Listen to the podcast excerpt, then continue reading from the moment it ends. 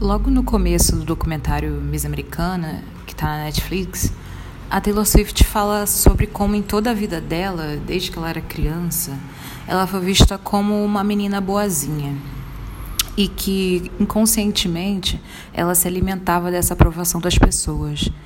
E por isso foi tão difícil para ela quando, ao longo daquele embrólio com Kanye West e a Kim Kardashian, em 2016, Boa parte do mundo estava contra ela, achava que ela era má, manipuladora, mentirosa. Na época em que eu vi esse documentário, é, acho que foi começo de 2020, é, eu fiquei sensibilizada por essa situação da Taylor, mas eu não me identifiquei de pronto, assim. Foi só quase dois anos depois e muitas sessões de terapia que eu entendi que eu sempre fui essa menina boazinha, de que todos gostam. E ela quer sempre agradar os adultos e ela quer sempre a aprovação dos adultos. E olha, eu tenho 25 anos, eu já sou adulta há 7 anos. É, eu deveria estar acostumada, né? Mas eu não tô. Na minha cabeça, eu ainda sinto como se eu tivesse 17 anos.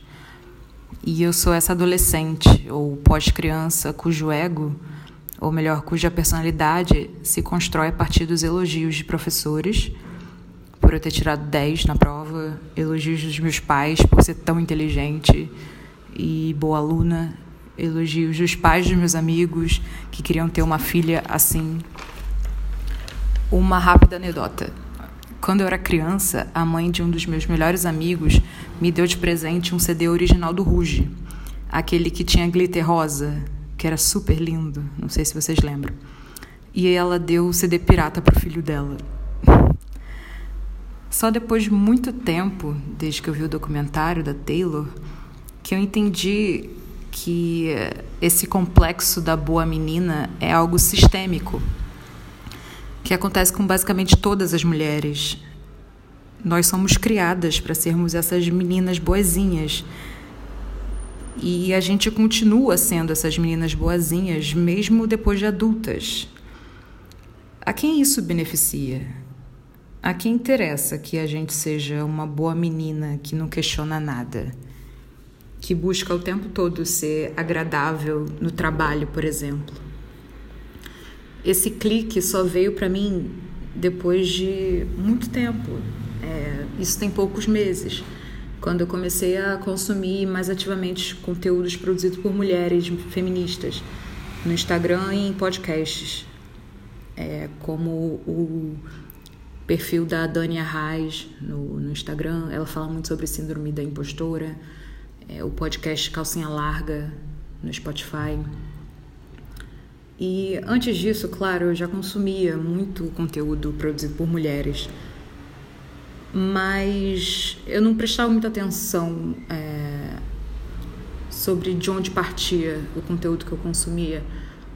E eu acho que ainda não estava no nosso radar, digo, nosso mulheres, é, ainda não estava no nosso radar é, o fato da gente compartilhar coisas com o mundo, compartilhar algumas das nossas angústias e nesse compartilhar a gente encontrar outras mulheres que passam pelas mesmas coisas. E é aí que a gente vê que é algo sistemático, né? Que, que nada é por acaso, é tudo patriarcado. E foi esse sistema opressivo a mulheres que fez com que a Taylor se sentisse daquele jeito e se recolhesse da mídia por um ano inteiro, em 2016. E é o mesmo sistema que fez com que eu fosse essa menina agradável, sendo que eu sou uma mulher, e que se acreditava tímida por quase toda a minha vida. E hoje eu vejo que eu nunca fui tímida. Eu sempre fui muito comunicativa, mas ao longo da minha vida eu fui convencida de que eu era tímida e isso de alguma forma me tolheu, sabe? É, quando eu lancei o primeiro episódio do podcast, há mais de um mês, eu mandei para os meus amigos, né? E dentre eles, uma amiga que eu havia feito recentemente pelo Instagram. Naquele dia, mais tarde, a gente se falou pelo telefone e ela me contou o que, o que tinha achado do, do episódio. E claro que eu esperava elogios, né? a maior parte do, dos feedbacks que eu recebi é, dos meus amigos foi dizendo que riram muito, acharam graça do que eu falei sobre o livro e tal. E, para minha surpresa, essa amiga que eu havia feito recentemente criticou negativamente o episódio. O que foi meio que um estraçalhamento do meu ego, por assim dizer. Ela disse que eu falo rápido demais, o que eu discordo, e que as minhas ideias se atropelam, fazendo com que eu emende um assunto no outro e não conclua nada. E eu concordo com isso. Disse que não gosta do meu humor, e esse golpe foi bem duro. E que eu fui pouco generosa com o livro, o que eu discordo novamente. Eu deixei bem claro que só tinha lido 33 páginas e que muitas das minhas opiniões e achismos rasos poderiam vir a mudar. E, inclusive, eu devo terminar o livro lá para março de 2022, porque eu ainda estou na página 46. E o problema não foi a crítica em si. Afinal, eu pedi por ela, eu perguntei a ela o que ela havia achado do episódio. Mas a importância desmedida que eu dei à opinião de uma pessoa que eu mal conhecia. A gente estava trocando ideia há três dias pelo Instagram, sabe? E uh, eu fiquei bastante mexida assim com essa conversa que eu tive. Eu marquei é, terapia e psiquiatria para o dia seguinte. É, eu acho que eu cheguei a cogitar é, desinstalar o aplicativo do, do Instagram e talvez até excluir o meu Instagram. Eu cheguei a fazer um story sobre isso. E nessa sessão de terapia que eu tive no dia seguinte, essa conversa, eu entendi algumas coisas sobre mim. É, eu me acostumei a ser aplaudida e minha opinião sobre mim, sobre o que eu produzo, está muito atrelada ao que os outros pensam sobre mim e sobre o que eu produzo. O que é um grande problema, né? Só muita terapia na cabeça para construir uma ideia mais saudável de alto valor.